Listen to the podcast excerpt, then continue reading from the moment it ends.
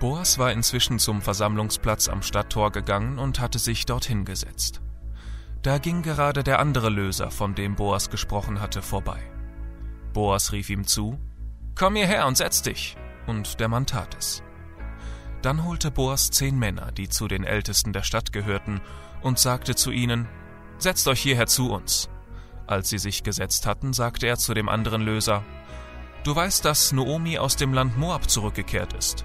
Sie bietet den Landanteil zum Verkauf an, der unserem Verwandten Elimelech gehört hat. Ich wollte dir das sagen und dir den Vorschlag machen, erwirb den Landanteil Elimelechs in Gegenwart der hier sitzenden Männer und in Gegenwart der Ältesten meines Volkes. Sag, ob du deiner Verpflichtung nachkommen und von deinem Recht als Löser Gebrauch machen willst oder nicht. Ich will es wissen, denn du bist als Erster an der Reihe und nach dir komme ich. Der andere antwortete, Ich mache das. Boas fuhr fort, Wenn du von Noomi das Feld Elimelechs übernimmst, musst du zugleich die Verpflichtung übernehmen, für die Moabiterin Ruth zu sorgen und anstelle ihres verstorbenen Mannes einen Sohn zu zeugen. Dem wird später das Feld zufallen, damit der Name des Verstorbenen auf dessen Erbbesitz weiterlebt. Wenn es so ist, verzichte ich, sagte der andere. Ich schädige sonst meinen eigenen Erbbesitz. Ich trete dir mein Recht als Löser ab. Ich kann es nicht wahrnehmen. Dann zog er seinen Schuh aus und gab ihn Boas mit den Worten, Erwirb du das Feld. Mit diesem Zeichen bestätigte man früher in Israel bei Geschäftsabschlüssen den Wechsel des Besitzrechtes an Grund und Boden. Boas wandte sich an die Ältesten und die anderen anwesenden Männer und sagte, Ihr seid heute Zeugen, dass ich von Noomi alles erworben habe, was Elimelech und seinen Söhnen Kilion und Machlon gehörte. Ich habe damit auch die Moabiterin Ruth, die Witwe Machlons, als Frau erworben und die Verpflichtung übernommen, an Machlons Stelle einen Sohn zu zeugen, dem sein Erbbesitz gehören wird. Machlons Name soll in seiner Sippe nicht vergessen werden und seine Familie soll in dieser Stadt und in Israel bestehen bleiben. Ihr habt meine Erklärung gehört und seid dafür Zeugen.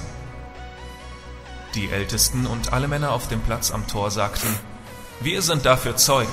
Der Herr mache die Frau, die in dein Haus kommt, kinderreich wie Rahel und Lea, die zusammen das Haus Israel groß gemacht haben. Mögest du in der Sippe Ephrat zu Reichtum und Einfluss gelangen und möge dein Name berühmt werden in Bethlehem. Durch die Nachkommen, die der Herr dir durch diese Frau geben wird, soll deine Familie so bedeutend werden wie die Familie von Peres, dem Sohn von Tamar und Juda. So nahm Boas Ruth zur Frau. Der Herr ließ sie schwanger werden und sie gebar einen Sohn. Da sagten die Frauen zu Noomi, Der Herr sei gepriesen, er hat dir heute in diesem Kind einen Löser geschenkt. Möge der Name des Kindes berühmt werden in Israel. Es wird dir neuen Lebensmut geben und wird im Alter für dich sorgen. Denn es ist ja der Sohn deiner Schwiegertochter, die in Liebe zu dir hält. Wahrhaftig, an ihr hast du mehr als an sieben Söhne. Noomi nahm das Kind auf ihren Schoß und wurde seine Pflegemutter. Ihre Nachbarn kamen, um ihm einen Namen zu geben, denn sie sagten, Noomi ist ein Sohn geboren worden. Und sie gaben ihm den Namen Obed. Obed wurde der Vater Isais, Isai der Vater des Königs David. Dies ist die Liste der Nachkommen von Peres. Peres zeugte Hesron, Hesron zeugte Ram, Ram zeugte Aminadab, Aminadab zeugte Nachschon, Nachschon zeugte Salmon, Salmon zeugte Boas, Boas zeugte Obed, Obed zeugte Isai und Isai zeugte David.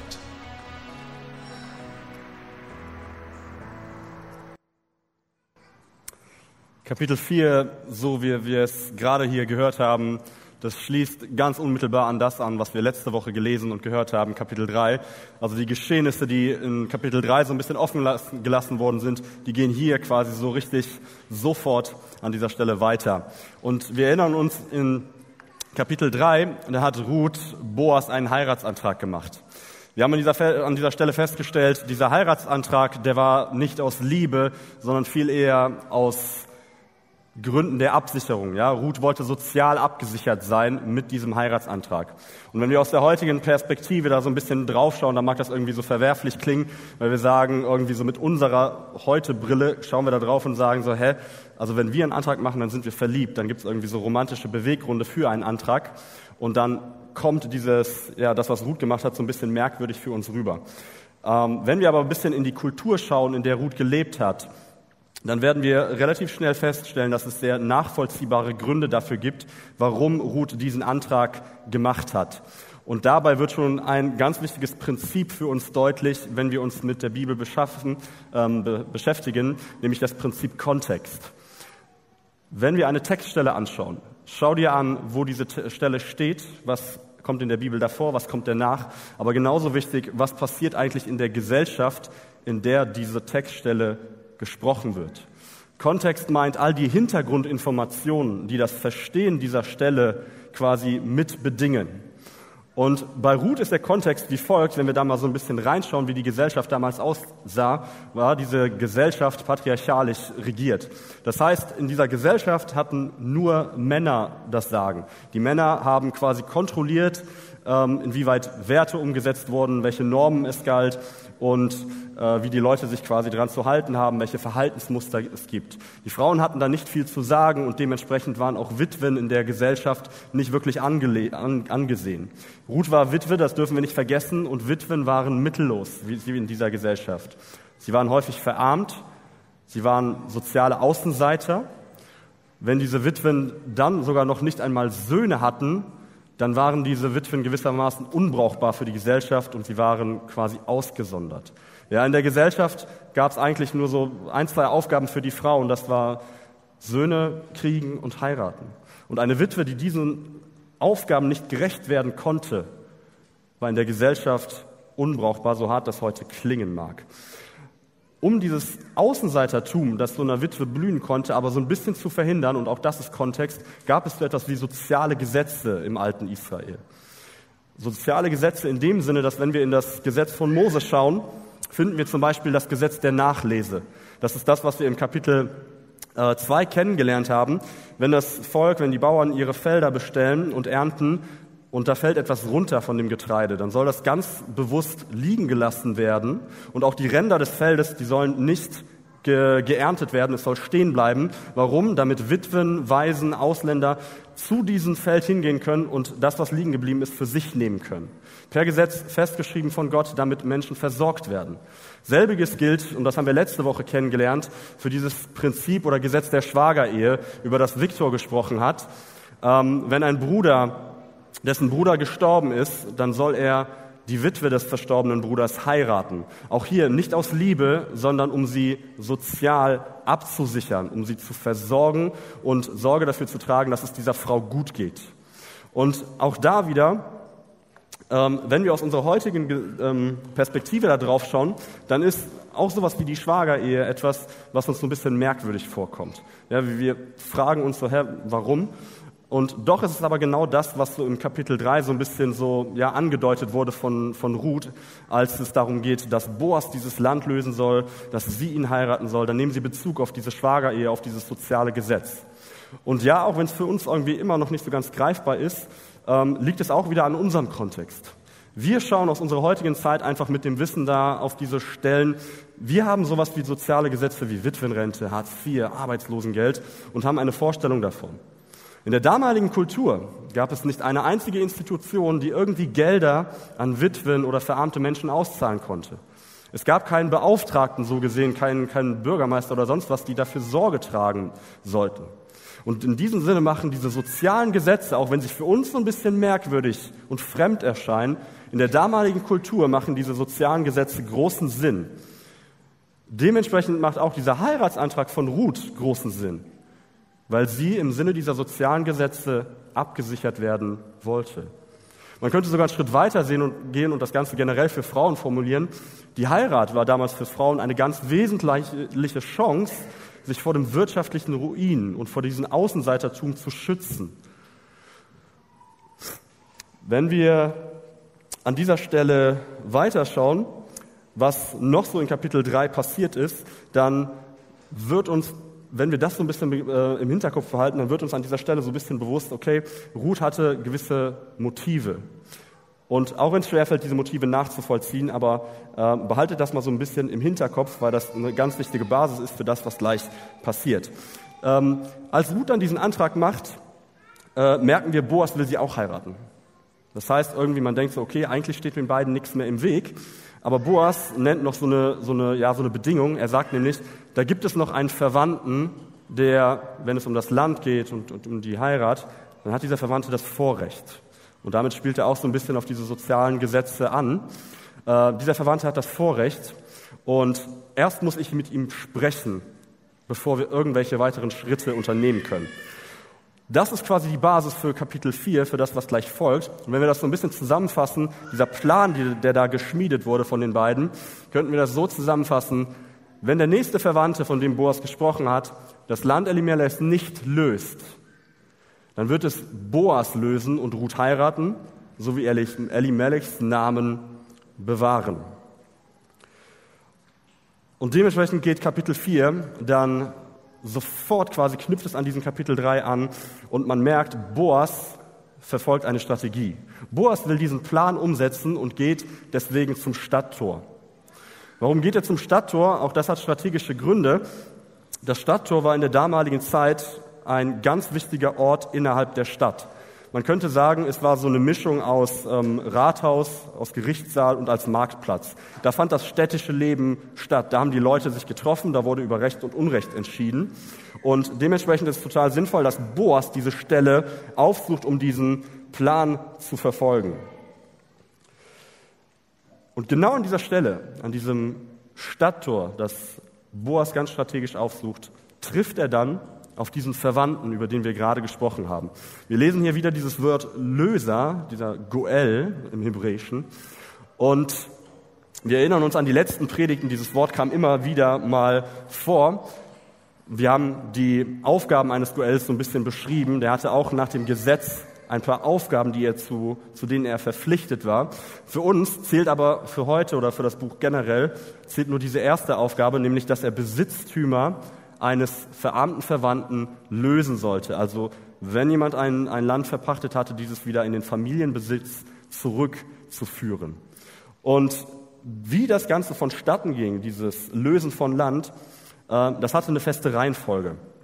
Auch das steht im, im äh, Gesetz des Mose. Da wurde dann ganz genau festgelegt, wenn jemand das Land lösen soll, dann soll das zuerst ein Bruder tun. Gibt es keinen Bruder, dann soll ein Onkel für die Familie lösen. Gibt es keinen Onkel, dann der Sohn ähm, des Onkels, der Cousin oder irgendein Blutsverwandter. Und auch hier haben die im Volk Israel wahrscheinlich irgendeine Art von Abstufung in diesen Verwandten, einfach nach Verwandtheitsgrad, dass sie auch da wie so eine Rangliste aufgestellt haben, wer löst, wer nicht. Und das ist auch so ein bisschen der Grund, warum Boas sagt, ich bin nicht an der Reihe, da ist jemand, der das Vorrecht hat. Da ist einfach jemand, der über Boas in dieser Hierarchie steht und dementsprechend das Vorrecht hat, dieses Land von Naomi zu lösen. Und genau diese Person, die vor Boas steht, die kommt nun wie durch Zufall vorbei, genau an diesen Ort, an den sich Boas begeben hat. Und da treffen die beiden aufeinander. Und die Art und Weise, wie die beiden miteinander sprechen, die lässt darauf schließen, dass die beiden sich kennen. Wir haben gesagt, Boas ist jemand, der in der Stadt großes Ansehen genießt, der bekannt war unter den ähm, unter der Bevölkerung. Und dementsprechend ist es sehr wahrscheinlich, dass die beiden sich zumindest vom Sehen kennen und dass Boas auch den Namen von dieser Person kennt. Und Boas sagt dann zu dieser Person, komm rüber und setz dich zu mir. In diesem Stadttor, weil es so wichtig war für die, für die Gesellschaft, gab es viele Kammern und äh, kleine Räume mit Bänken, wo die Leute sich zurückziehen konnten, wenn es irgendwelche richterlichen Urteile zu fällen gab oder etwas in dergleichen. Ähm, und wenn wir uns mal den ja, Namen anschauen, das ist kein Druckfehler. Die Elberfelder übersetzt es tatsächlich so, dieser Goel, der da kommt, dieser nähere Verwandte mit du so und so. Ähm, hat einfach den Hintergrund, in der hebräischen, im hebräischen Original finden wir zwei Wörter, die sich reimen. Die Elberfelder versucht es auf diese Art und Weise wiederzugeben. Ein wirklicher Name wird nicht genannt. Also nennen wir diesen Typen einfach mal Mr. So und so. Und das ist derjenige, der nun vorbeikommt und man merkt so ein bisschen, wie sich das Ganze äh, von der Szenerie jetzt so ein bisschen noch mehr entfaltet und diese Strategie von Boas deutlich wird, weil er holt nicht nur diesen Mr. So und so heran, sondern auch die Ältesten. Er sagt auch zu den Ältesten, kommt bitte heran und setzt euch zu uns. Warum holt Boas diese Ältesten heran? Hier wird wieder deutlich, dass Boas einen Plan verfolgt. Boas möchte nicht einfach nur eine Unterhaltung führen mit diesem Mr. So und so. Boas möchte zeugen. Und dafür braucht er die Ältesten. Er will, dass das, was gleich besprochen wird, von anderen Leuten gehört wird. Und wenn wir uns mal anschauen, wofür waren die Ältesten damals ähm, verantwortlich, das ist ein bisschen anders als heute. Die hatten noch ein bisschen ähm, größere Pflichten. Sie haben nämlich gewisserweise das ganze Volk von Bethlehem, also die ganze Stadt, repräsentiert. Sie waren für diese Stadt verantwortlich. Sie haben politische Regierungsangelegenheiten, haben sie sich darum gekümmert. Sie hatten richterliche Tätigkeiten, sie haben Recht gesprochen. Äh, sie haben sich mit den Außenseitern in der Stadt beschäftigt, haben sich um sie gekümmert. Und diese Ältesten wurden immer dann zusammengerufen, wenn irgendeine Angelegenheit in, in der Stadt oder irgendeine Streitigkeit mehr als zwei Haushalte betraf. Wie es also bei Boas und Mr. So und so der Fall war. Und was Boas hier tut, einerseits holt er sich juristische Zeugen, die ihn gleich bezeugen können. Und auf der anderen Seite schafft er aber auch einen Rahmen. Er steckt den Rahmen ab für das, was gleich folgt, denn weil er die Ältesten hinzuholt, ist das Ganze nun keine einfache Unterhaltung mehr mit diesem Mr. So und so. Es ist eine juristische Versammlung, die beschlussfähig und rechtmäßig ist. Und erst, erst als diese Tatsache quasi hergestellt ist, beginnt Boas quasi mit dem richtigen Gespräch. Erst dann haut er quasi so auf den Tisch und sagt, worum es geht. Mit diesem Rahmen sagt er nämlich so, hier, das ist nämlich unser, ja, man könnte sagen, Verhandlungsgegenstand. Es geht um das Feld, um das Land von Naomi. Und warum geht es um dieses Land? Äh, wir wissen aus dem, aus dem Anfang des Buches, Elimelech ist mit seiner Familie, mit Naomi nach Moab gegangen. Sie haben Bethlehem verlassen und sie haben ihre Besitztümer zurückgelassen.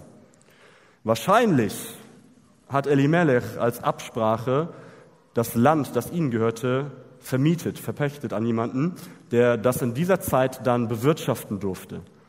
Es kann sein, dass Elimelech mit dieser Person auch irgendwie eine Absprache getroffen hat und gesagt hat, so hier, wenn wir wieder da sind, dann kommt das Land zurück. Und deswegen kommt hier wieder dieser Goel, dieser Löser zum, zum Einsatz. Oder aber, ähm, auch hier, das ist wieder ein Gesetz aus dem alten Buch Mose, es kommt dieses Erlassjahr zur Deutung. Ein Erlassjahr meinte damals einfach nur, dass von Gott vorher gesehen wurde, ähm, dass ein Land, das verpachtet wird, maximal für 50 Jahre bei diesem Mieter, bei diesem Pächter sein könnte und danach wieder zurück in den Familienbesitz geht. Warum? Auch hier wieder, weil Gott eine Vorkehrung treffen wollte und verhindern wollte, dass eine Familie komplett verarmt. Weil wenn dieses Land nie zurückkommen würde, ist davon auszugehen, dass diese Familie irgendwann finanziell am Boden war.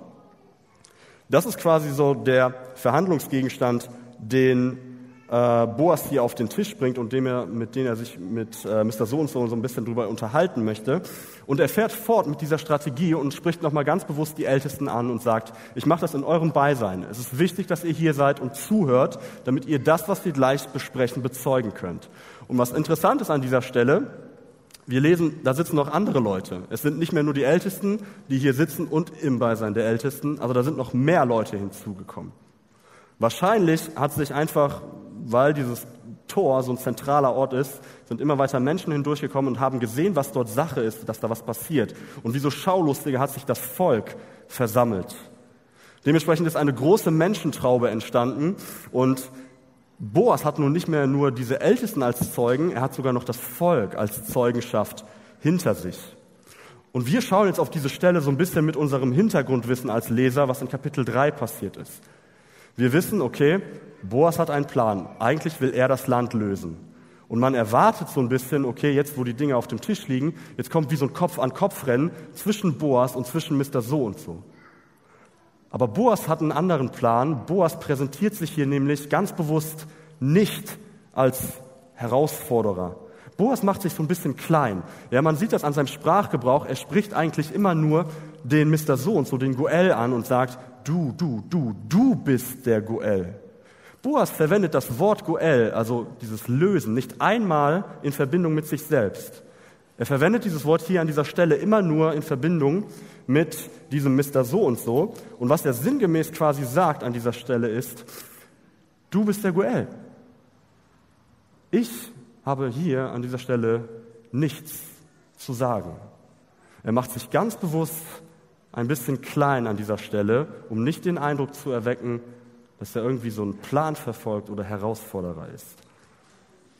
Und Mr. So und so antwortet ziemlich kurz und bündig und sagt so, ja, okay, ich will lösen, ich will das Land lösen, es dadurch in den Familienbesitz zu, zurückholen. Ich will der Goel sein. Und diese Antwort von diesem Goel, die ist nachvollziehbar aus mehreren Gründen. So auf der einen Seite, was muss passieren, wenn er dieses Land löst, dieser Mr. So und so, dann muss er Naomi auszahlen. Ja, das war der Sinn. Er muss sie finanziell versorgen und sicherstellen, dass es ihr gut geht. Er muss auch den Pächter auszahlen, der das Land gerade noch hält. Aber trotzdem, obwohl er diesen Einsatz bringen muss, ist es ein sehr gutes Angebot für ihn, weil wenn dieses Land in seinen oder in diesen Familienbesitz kommt, dann darf er es landwirtschaftlich bearbeiten.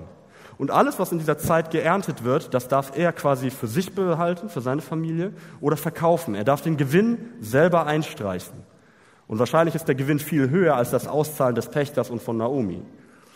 Außerdem, und das ist dieses Erlass ja, was ich gerade meinte, trifft das in diesem Fall für diesen Mr. So und so nicht zu.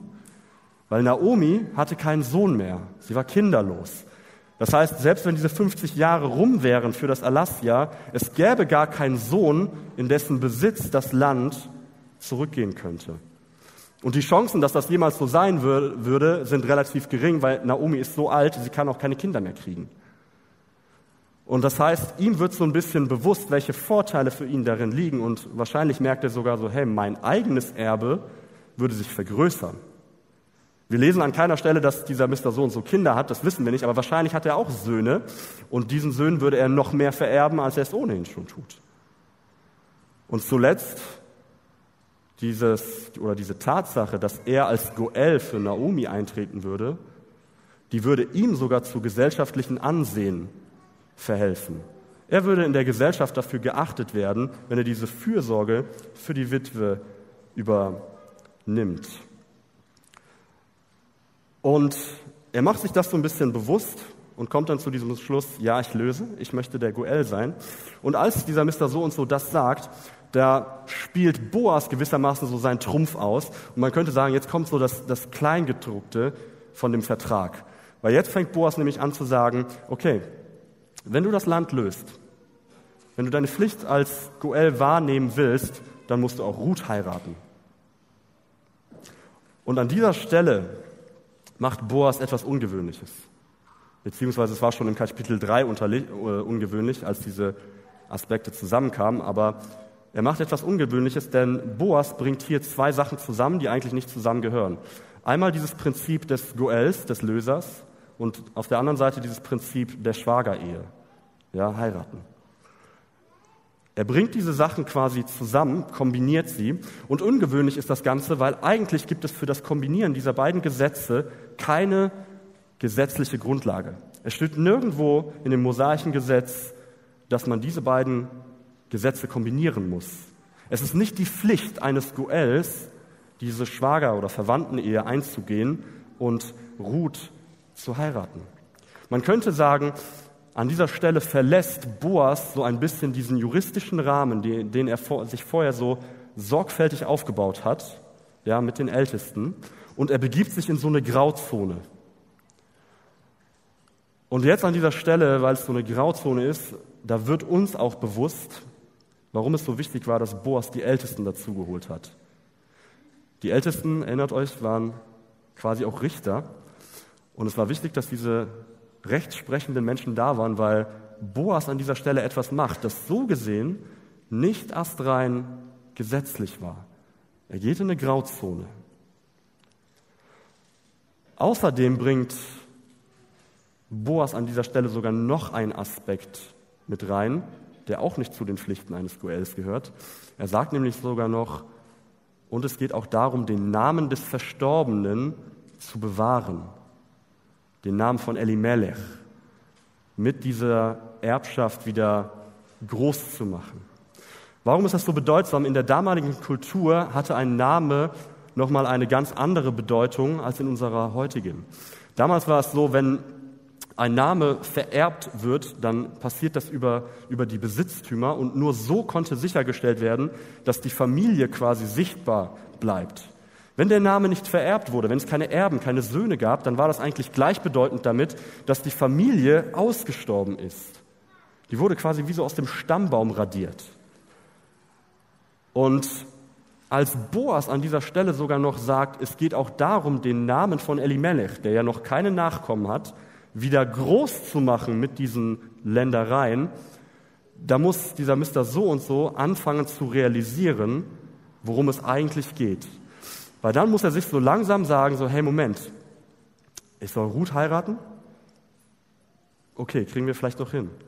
Aber ich soll auch den Namen von Elimelech wieder groß machen?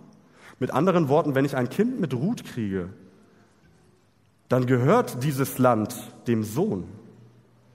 Und da wird es diesem Mr. So und so vollkommen bewusst, was der eigen oder was das eigentliche Paket des Deals war, nämlich das Land, das würde nur so lange ihm gehören, bis Ruth stellvertretend für Naomi einen Sohn zur Welt brachte, der wiederum Anrecht auf dieses Land hätte. Und all diese Vorteile, die, er sich, die der Mr. So und so sich vielleicht vorher so ein bisschen aufgezählt hat, die lösen sich auf einmal in Luft auf und er steht vor dieser Realität, worum es eigentlich bei diesem Paket, bei diesem äh, Deal geht. Ich weiß nicht, wie es dir an dieser Stelle geht, aber ich habe mich so beim Lesen so ein bisschen gefragt, so, ey, wenn Boas doch die rechtliche Grundlage verlässt, warum protestiert Mr. So und so nicht? Warum sagt er nicht so, hey, Moment, ich muss Ruth doch gar nicht heiraten. Er hätte recht, es ist nicht seine Pflicht. Warum sagt er nichts dagegen? Eigentlich ist das Gesetz auf seiner Seite. Und auch hier hilft uns wieder der Kontext, was wir am Anfang gesagt haben. Denn wenn wir in diese damalige Gesellschaft schauen, es war eine Gesellschaft, man kann es so nennen, kollektivistisch. Ja? Das heißt, das Wohlergehen von Gruppen, von Kollektiven, zum Beispiel die Familie, die Gemeinde, die Gesellschaft, das war in dieser Gesellschaft alles. Es wurde nicht danach gefragt, hey, ist das gut für dich? Es wurde danach gefragt, ist es gut für uns? Und das steht so ein bisschen im Kontrast zu unserer heutigen westlichen Gesellschaft, die natürlich eher so ein bisschen egoistisch angehaucht ist, wo es eher so um das Wohlergehen der Einzelperson geht. Und vielleicht ist es an dieser Stelle einfach so, ähm, dass Mr. So und so anfängt nachzudenken. Ja, okay, es ist nicht meine gesetzliche Pflicht, Ruth zu heiraten. Aber was passiert, wenn ich jetzt quasi Boas einen Vorwurf mache, dass er dieses Gesetz nicht richtig auslegt. Alle Ältesten hören mit, das Volk hört mit, die Gruppe hört mit.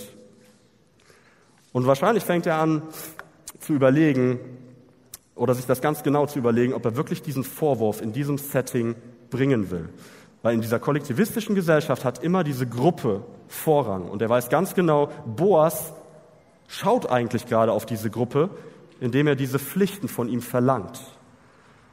Und dieser Mr. So und so, wenn man ehrlich ist, vorher hat er so ein bisschen egoistisch gedacht. Er hat darüber nachgedacht, okay, das Land, das wird meinen Besitz vergrößern. Es wird mein Erbe vergrößern. Und vielleicht merkt er in diesem Moment, okay, ich habe nicht an die große Gruppe gedacht. Und vielleicht, wenn ich jetzt Boas bezichtige, ein Gesetzesverdreher zu sein, dann wird am Ende mein Ruf geschädigt weil Boas eigentlich gute Absichten hat. Und vielleicht ist das der Grund, warum er sagt, so nein, ich löse nicht. Und hier wird wieder diese Strategie, diese geniale Strategie von Boas deutlich, denn Boas Ausdehnung des Gesetzes, die trifft zu diesem Zeitpunkt auf so fruchtbaren Boden und auf so wenig Widerspruch von den anderen, selbst von den Richtern nicht, weil es zutiefst der damaligen Kultur entsprach. Das, was Boas tut, entspricht gewissermaßen den Werten der Gemeinde, der Gesellschaft. Und dementsprechend kommt gar nicht viel Widerspruch an Boas heran. Und als Mr. So und so realisiert, welche Bedingungen ihn wirklich erwarten, also was der ganze Deal ist, da lehnt er dieses Auslösen ab. Und er sagt, ich kann nicht lösen.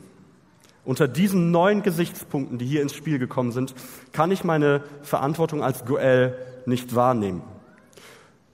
Und dann merkt man so ein bisschen, dass diese Strategie von Boas so langsam aufgeht, denn jetzt passiert nämlich noch was. Mr. So und so sagt sogar, Boas, löse doch du. Werde doch du zum Goel für Naomi. Heirate doch du Ruth.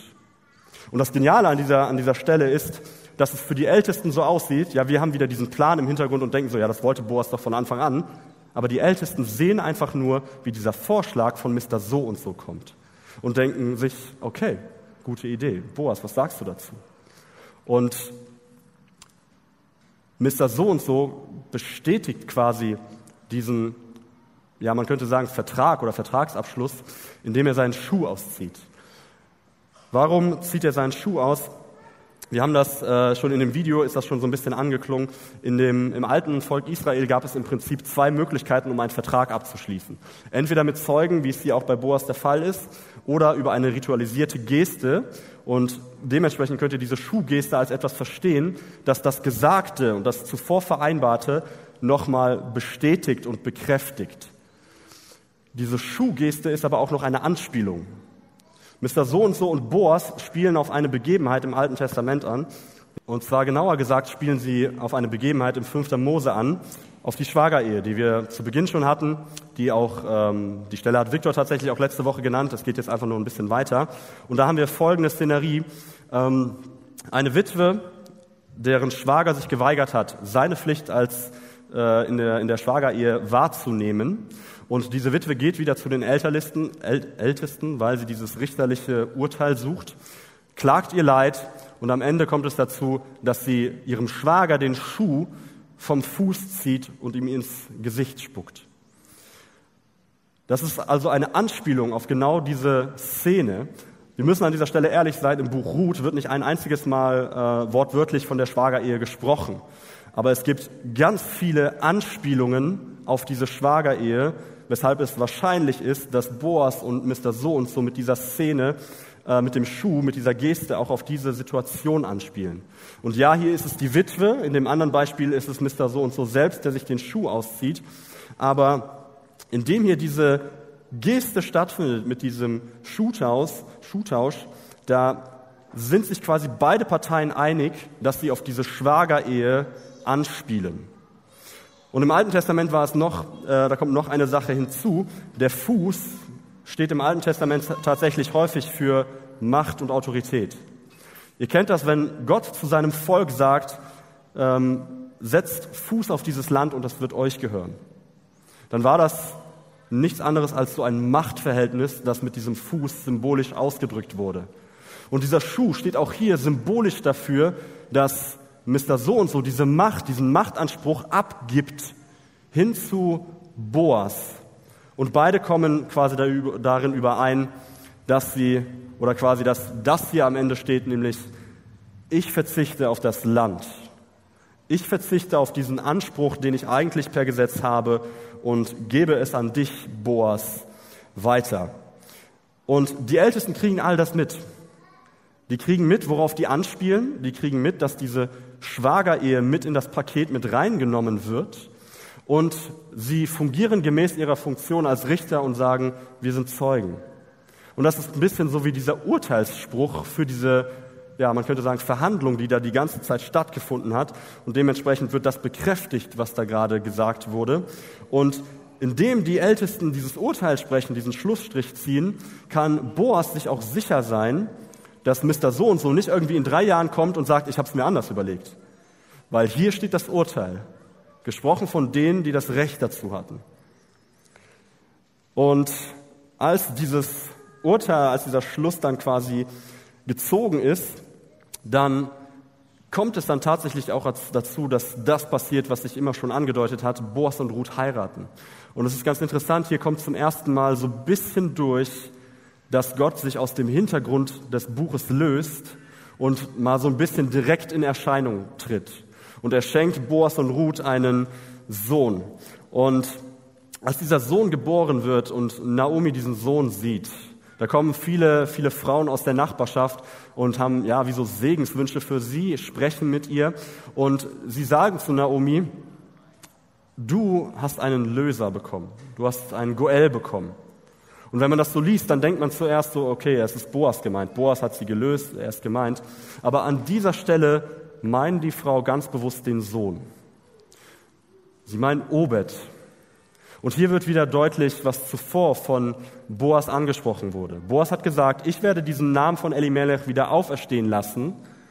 Und genau darauf spielen sie an. Denn Obed wird quasi zum Goel, zum Löser für Naomi und führt diesen Namen von diesem totgeglaubten Elimelech weiter fort. Die Familie kann weiter bestehen. Es gibt wieder ein Erbe. Es gibt wieder einen Stammbaum, der mit Leben gefüllt wird von Obed. Und dementsprechend ist es zu verstehen, dass sie hier Obed sogar als Goel bezeichnen. Und dieser Stammbaum, den wir am Ende des Buches lesen, zeigt uns dann nochmal, wie Obed dieses Erbe von Elimelech fortführt. Denn Obed, Obed ist derjenige, der es als Sohn von Ruth und Boas in diesen Stammbaum geschafft hat. Und nicht nur das, er hat es nicht nur da reingeschafft, Obed wird zum Großvater für David. Obed begründet eine Linie mit, die einen der größten Könige im Alten Testament, im alten Volk Israel hervorbringt. Und nicht nur das, auch hier wieder Kontext. Wenn wir wissen, was in 1. Matthäus steht, welcher Stammbaum dort genannt wird, dann wissen wir, dass sich diese Linie sogar noch weiter schreibt bis hin zu Jesus, dass aus diesem Stammbaum eine sogenannte messianische Linie entsteht, in der Ruth ein fester Bestandteil ist, in der Obed ein fester Bestandteil ist. Und ich finde, es ist total ja, interessant nochmal zu sehen, inwieweit dieser Stammbaum am Ende des Buches nochmal die vielen Ebenen aufzeigt, auf denen wir dieses Buch wertschätzen können. Denn wenn wir nochmal so Revue passieren lassen, wofür dieses Buch steht, mit all seinen Aussagen, dann werden wir viele Aspekte finden, die auch in unserer heutigen Zeit, in unserem heutigen Leben noch Bedeutung für uns tragen.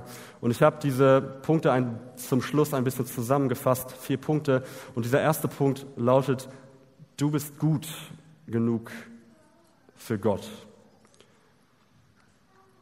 Wenn wir schauen, was in diesem Buch passiert, dann bemerken wir relativ schnell, wer Ruth ist. Ruth ist eine, das wird sehr häufig gesagt, Moabiterin. Die Moabiter waren wie die Todfeinde von Israel. Ruth war Ausländerin, sie war Heidin, sie war nicht jüdisch. Sie betete Chemosh und Baal an, andere Götter. Sie liebte und ehrte Jahwe nicht. Sie war eine Frau. Das ist so offensichtlich, oder? Manchmal fällt das so unterm Tisch. Sie war eine Frau. Sie war verwitwet, kinderlos. Sie hatte im Prinzip keine Zukunft. Alles, was irgendwie schlecht sein konnte in der damaligen Zeit, trifft auf Ruth zu.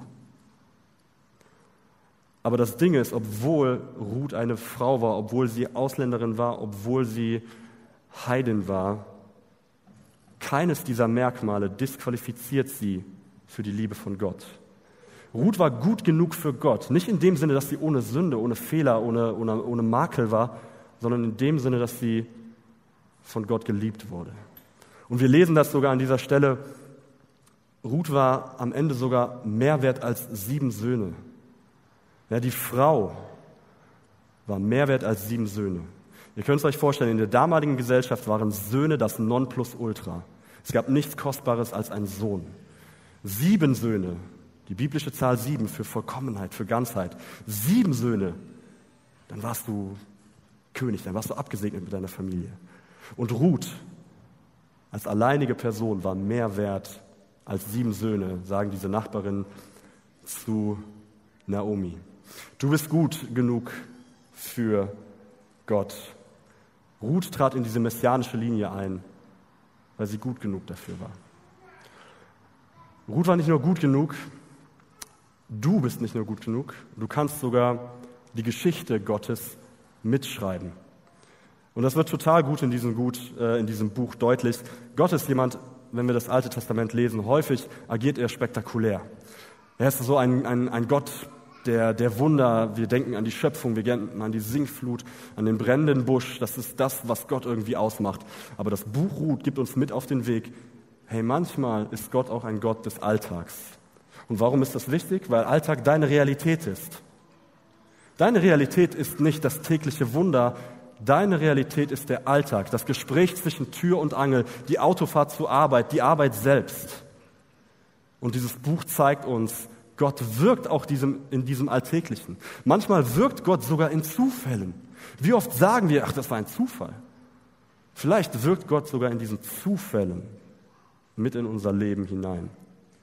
Und manchmal wirkt Gott sogar so, dass Folgendes wahr ist, deine menschliche Initiative, dein, dein eigenes Handeln und Verhalten kann nicht immer von göttlicher Vorhersehung und Führung getrennt betrachtet werden. Ja, du hast auf der einen Seite deinen freien Willen, aber so unerklärlich das auch ist, manchmal ist dieser freie Wille ganz eng mit Gottes Führung verwoben. Du schreibst mit deinem Willen, mit deinem Verhalten, mit deinem Handeln Gottes Geschichte mit. Du arbeitest an seinem Plan mit. Ruth hat sich bereit erklärt, mitzuschreiben an dieser Geschichte und hat es bis in diesen messianischen Stammbaum hineingeschafft, als sie sich dafür bereit erklärte, an dieser Geschichte mitzuschreiben mit Gott. Ein dritter Punkt lautet Chesed, jenseits des Gesetzes. Chesed ist dieses zweite hebräische Wort, das uns durch die Reihe so ein bisschen immer wieder und wieder begegnet ist. Ähm, Ruth war fern von Gott. Sie war sehr weit weg von Gott, beziehungsweise sie kannte ihn überhaupt nicht. Ähm, aber eines Tages hat Ruth diese ganz bewusste Entscheidung getroffen, in diesen Bund mit Gott zu treten. Und dieser Bund, der existiert nach wie vor in dem Sinne, dass dieser Bund für jede Person zugänglich ist. Jeder kann diese Entscheidung treffen, wie Ruth sie getroffen hat, einen Schritt auf Gott zuzumachen. Und dirigiert, geleitet wird dieser Bund eben von Chesed, eine bündnistreue Liebe in diesem Bund zwischen Gott, zwischen Mensch, wechselseitig.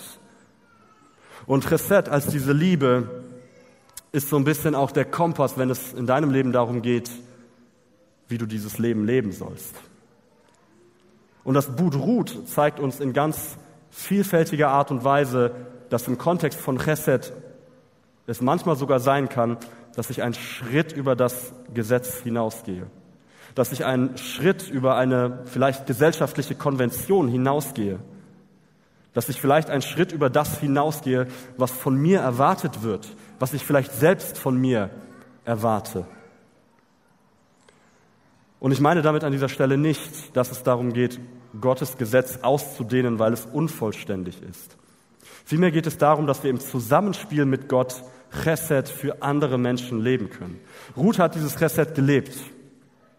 Und Chesed-Leben bedeutet, göttliche Eigenschaften mit menschlichen Mitteln, mit deinen Mitteln zu verwirklichen. Ruth macht das deutlich, als sie mit nach Bethlehem geht mit ihrer Schwiegermutter. Sie musste nicht gehen. Sie hätte einfach in ihre Heimat zurückgehen können, aber sagt, ich gehe über diese gesellschaftliche Konvention hinaus. Ich gehe diesen Schritt mehr und begleite dich. Ruth hat das getan, als sie Boas diesen Heiratsantrag machte und ihm aufforderte, nicht nur Goel für sie zu sein, sondern auch für Naomi. Ein Schritt mehr über das, was vielleicht von, von ihr erwartet wurde. Boas geht einen Schritt über das Gesetz hinaus bei der Nachlese.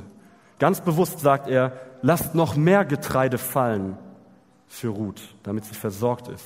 Boas geht einen Schritt über das Gesetz der Schwagerehe hinaus, über das Gesetz des Goels, des Lösers und sagt, ich werde nicht nur Löser für Ruth, ich werde Löser für Naomi und ich heirate Ruth sogar. Manchmal kann es ein Schritt mehr sein. Trotzdem ist an dieser Stelle nicht damit gemeint, dass wir in unserem Leben immer ganz zwanghaft nach mehr, nach mehr, nach mehr streben sollten. Es geht hier nicht um so ein geistliches Burnout, dass ich einen Dienst nach dem anderen annehme und mich vollkommen irgendwie platt und überarbeitet fühle danach. Aber stell es dir vielleicht ein bisschen so vor, wie so eine Arbeitsplatzbeschreibung. Vielleicht kennst du das von deiner eigenen Arbeit. Es gibt irgendwie ein Dokument, das regelt, was du auf, deinem, auf deiner Arbeitsstelle bei deinem Job zu leisten hast. Und da steht drin, du sollst A machen, du sollst B machen und du sollst C machen. Und wenn du A, B und C machst, dann ist dein Job zu 100 Prozent erledigt. Mr. So und so hat A, B, C gemacht. Der hat nichts irgendwie Unchristliches gemacht, er hat seinen Job erfüllt. Aber was ist, wenn es da noch D gibt? Etwas, das nicht in deiner Arbeitsplatzbeschreibung steht. Was ist, wenn es da noch irgendwo fünf Minuten mehr gibt? Ein Anruf, ein Gespräch mehr. Und ich glaube, da auch in dieser Hinsicht kann dieses Buch Ruth eine, ja, so ein Appell für uns sein, für unsere Eigenverantwortung, um zu schauen, wo kann ich über das hinausgehen, was von mir erwartet wird, um Chesed für andere Menschen zu leben.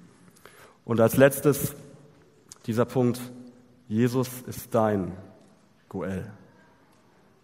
Wir haben es am Anfang gesagt, Kontext ist eines der wichtigsten Prinzipien, wenn wir verstehen wollen, was in der Bibel steht.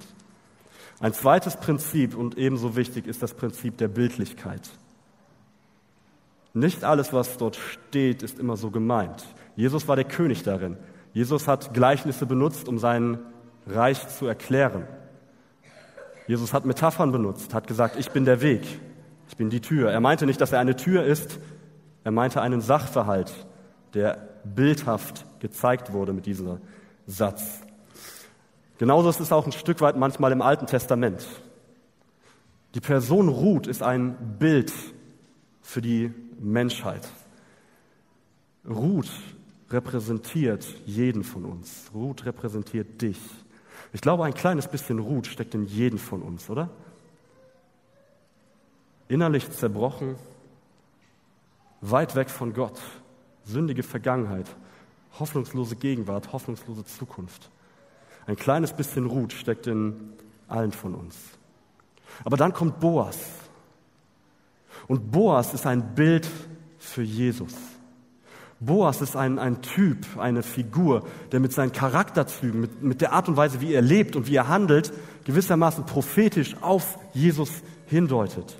Und damit meine ich nicht, dass wir Boas irgendwie verklären sollen und ihn höher machen sollen, als er eigentlich ist.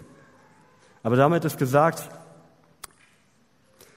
es geht um die prophetische Deutung von diesen historisch realen Ereignissen. Und Boas war bereit, mehr zu geben, als er hatte. Er war bereit, seinen Besitz zu geben, um andere zu versorgen, Naomi und Ruth. Er war bereit, den Preis als Löser zu zahlen für Ruth und Naomi. Er wurde zum Löser für Ruth und Naomi. Jesus hat den Preis für dich bezahlt, als er ans Kreuz ging. Und genauso wie Ruth, wie die Witwe Ruth Boel als Boas als Löser gebraucht hat, so brauchen du und ich Jesus als Erlöser. Und das ist total interessant zu sehen, wenn man schon sieht, wie, wie Boas schon über das Alte Testament hinweg auf diesen Jesus hindeutet, der kommen wird. Und wenn wir das nochmal mitnehmen und so Revue passieren lassen, dann hat dieses Buch, glaube ich, viel Kraft für uns, um uns bewusst zu machen, ich bin gut genug für Gott. Nicht im Sinne von sündlos, sondern in dem Sinne, dass er mich liebt, um seine Geschichte zu schreiben, um mit mir einen Bund, Chesed, zu leben, in dem ich Jesus als meinen Erlöser, als mein Goel anerkennen kann.